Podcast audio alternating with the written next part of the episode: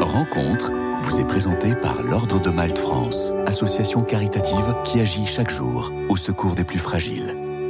Bonjour à tous, Axel Hubert, bonjour.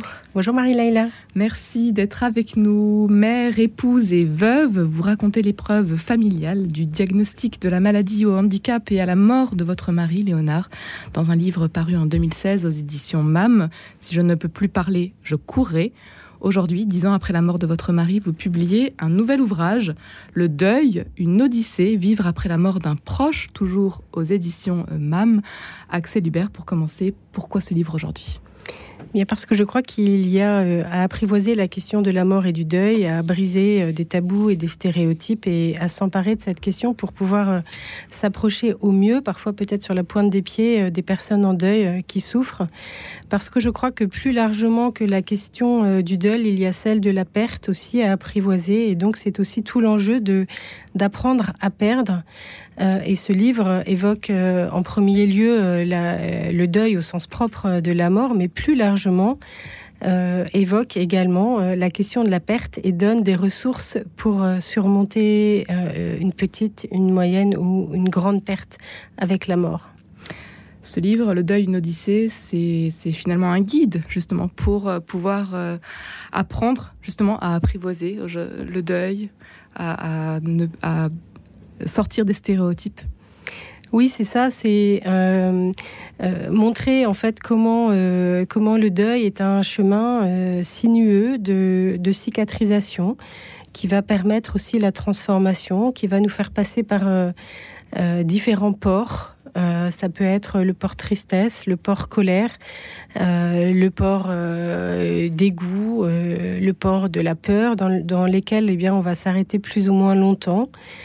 Euh, et euh, on va euh, peu à peu se transformer en, descendant d'abord dans un premier temps dans, son intériorité pour essayer d'entendre le message de toutes ces grandes émotions parce que la personne en deuil est extrêmement chahutée d'un point de vue émotionnel.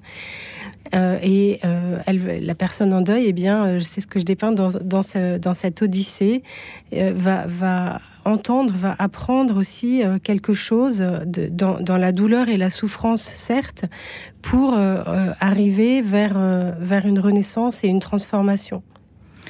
Le deuil, une odyssée. Quelle odyssée? On le comprend, c'est votre odyssée, mais c'est aussi l'odyssée de toutes les personnes que vous accompagnez aujourd'hui. Vous êtes coach et thérapeute, Axel Hubert? Oui, tout à fait. J'ai donc traversé le, deuil de mon conjoint Léonard qui est mort il y a dix ans.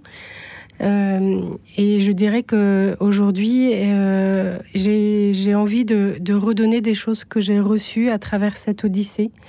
Et c'est pour ça que je suis devenue euh, coach et thérapeute, que je, sensibilise et je forme également sur ces questions-là du deuil et de la perte. La question également des aidants, qui est aussi tout à fait centrale et qui est tout, tout à fait une question de.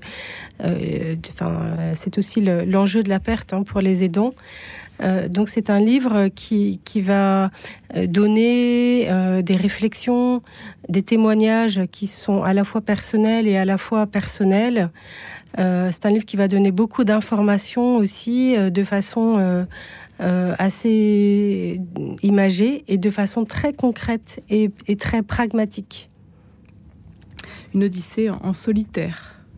Alors, une odyssée en solitaire qui se fera d'autant mieux qu'elle sera malgré tout euh, reliée aux autres. Euh, un des grands messages que j'ai envie de, donner, c'est que c'est difficile de s'en sortir tout seul. Et plus on va être entouré dans cette épreuve euh, de la souffrance, de la perte et du deuil, et plus on pourra avancer et traverser vers la renaissance. C'est pourquoi il y a toute une partie dans ce livre sur le lien aux autres. Vous, euh, vous citez Georges Bernanos en introduction de votre ouvrage, Axel Hubert. Pour rencontrer l'espérance, il faut être allé au-delà du désespoir. Quand on va jusqu'au bout de la nuit, on rencontre une autre aurore. Comment ça s'est passé pour vous quand vous étiez dans le noir le plus complet? Qu'est-ce qui vous a aidé à remonter, à retrouver la lumière? Alors, alors moi, peut-être, je vais commencer par dire que j'ai vécu le deuil déjà du vivant de mon mari, c'est-à-dire que j'ai vécu le deuil en pré-deuil, en ce qu'on appelle aujourd'hui, en extrapolant un peu, le, deuil blanc. Donc j'ai vécu à travers la maladie, à travers la maladie, à travers toutes les pertes et les renoncements que mon mari a dû faire. Mais ça, ça, ça a aussi impacté évidemment notre vie de couple et notre vie de famille. Par exemple, le perte la perte d'une certaine intimité, puisqu'il y a bien fallu accepter de l'aide et donc une certaine intrusion. Donc vous voyez, du vivant même de Léonard, il y a eu déjà beaucoup de pertes et beaucoup de deuil euh, à réaliser. Voilà, donc c'est ce qui s'est passé euh, pour moi. Et alors quand c'était euh, trop trop difficile, comment vous gardez quand même euh, l'espoir Il faut aller de l'avant, vous avez des enfants. La prière, est-ce qu'elle tient une place importante dans votre vie? Alors la prière, c'est central, c'est une ressource parmi d'autres pour moi, c'est important euh, un peu de, je dirais, de marcher sur ses deux jambes, et euh, c'est-à-dire d'avoir à la fois toute une approche psychologique, également toute une approche spirituelle. Euh, et pour moi, l'un va pas sans l'autre. C'est-à-dire que si on va uniquement dans le psychologique, eh ben, il nous manque euh, toute l'anthropologie et, on aurait l'impression de se sauver soi-même et, et d'être au centre de son propre salut. Et évidemment, en tant que chrétienne et catholique, c'est pas du tout ce que je crois et ce que je vis.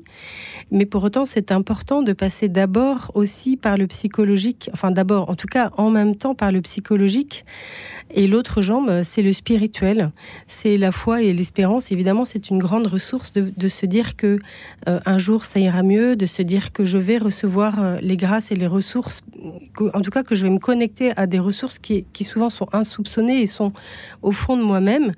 Euh, je vais aller me connecter à ces grâces par l'intermédiaire des autres qui, vont, qui vont m'aider, c'est ce que je disais tout à l'heure, et également par l'intermédiaire de l'Esprit Saint. personnellement, j'ai vécu euh, une expérience très forte de, de la présence de l'Esprit Saint.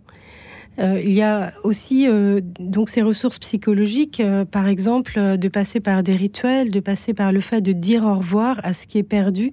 C'est très important. Et moi, j'encourage véritablement nos auditeurs eh bien, à, à rentrer dans, dans, dans, cet acte de dire au revoir. Et souvent, c'est plus efficace de le faire en étant entouré.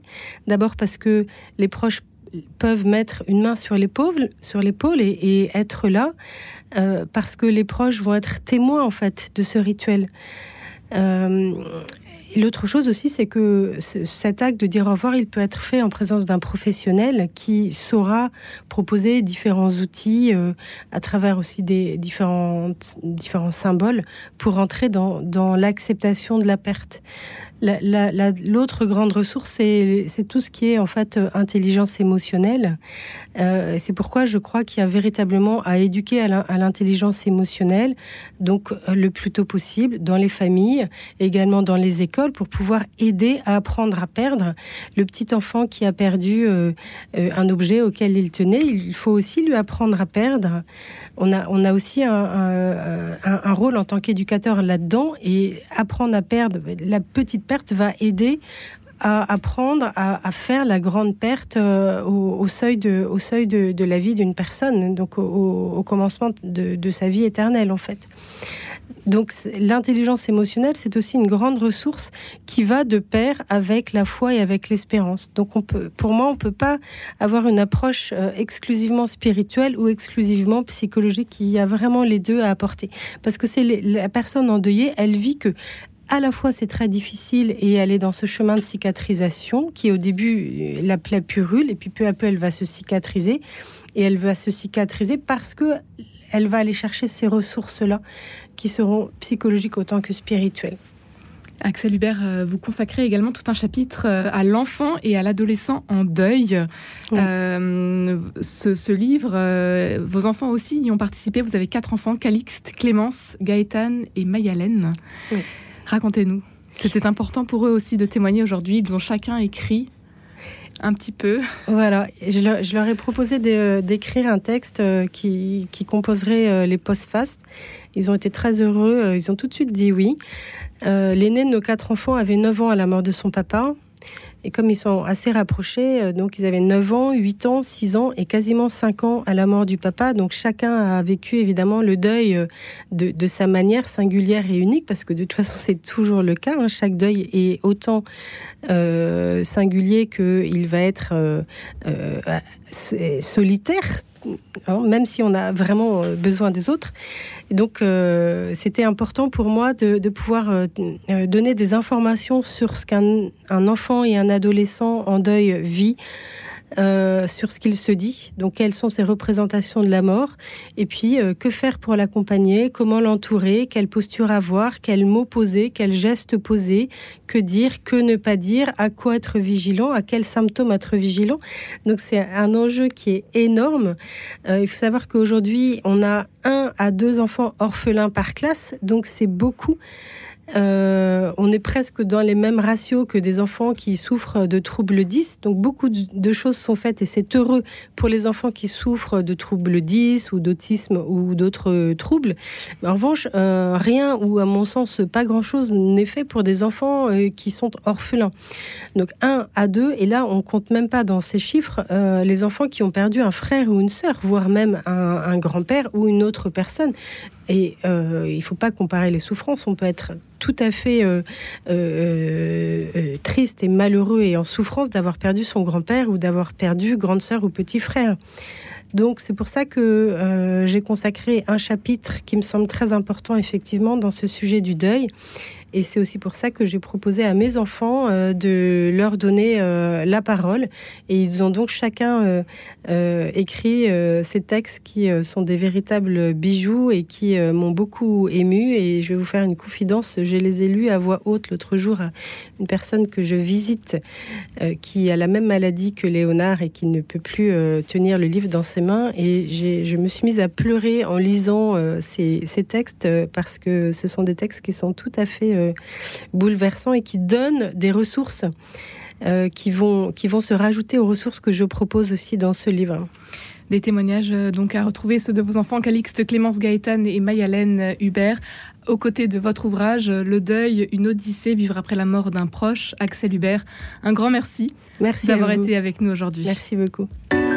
Rencontre vous a été présentée par l'Ordre de Malte France, association caritative qui agit chaque jour au secours des plus fragiles.